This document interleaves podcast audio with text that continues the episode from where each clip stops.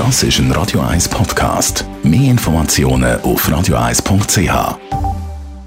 Die grünen Minuten auf Radio 1 wird Ihnen präsentiert von Energie 360 Grad. Nachhaltige Energielösungen für die Welt vom Morgen. Energie360.ch noch nie ist so viel Desinfektionsmittel gebraucht worden wie jetzt im Kampf gegen den Coronavirus. Dazu kommt jetzt auch noch der Frühlingsputz mit vielen anderen Reinigungsmitteln. Das verursacht einerseits Hautreizungen und Atembeschwerden, andererseits auch Mikroverunreinigungen in den Gewässern. Daniela Friedli von der Umweltarena, was sind Mikroverunreinigungen? Wir reden von Mikroverunreinigungen von Schwermetall und synthetischen Substanzen, aber das können auch natürliche Substanzen sein, die in einer sehr hohen Konzentration in der Umwelt vorkommen.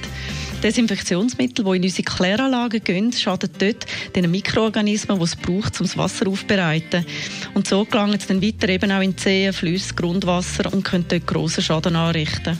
Heißt, man sollte solche Desinfektionsmittel, Reinigungsmittel auf das verzichten. Werden jetzt die Oberfläche überhaupt noch sauber?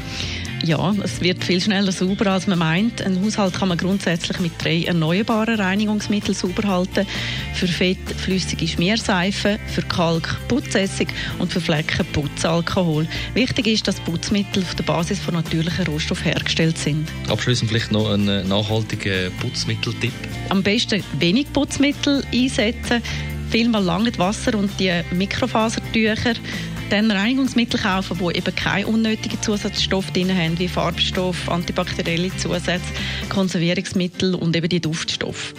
Dann könnte man Produkte nehmen aus nachwachsenden Rohstoffen, Reinigungsmittel auf Basis von Fruchtsäuren einsetzen, beispielsweise Putzessig löst auch Kalkflecken und ist eben auch fürs Fensterputzen gut. Dann die Reinigungsmittel nicht nur biologisch abbaubar kaufen, sondern auch mit einem Ökosiegel. Ein Beispiel davon ist Euroblume oder das Ökoplan von Coop. Das für umweltfreundliches Putzen und Desinfizieren. Besten Dank, Daniela Friedli von der Umweltarena.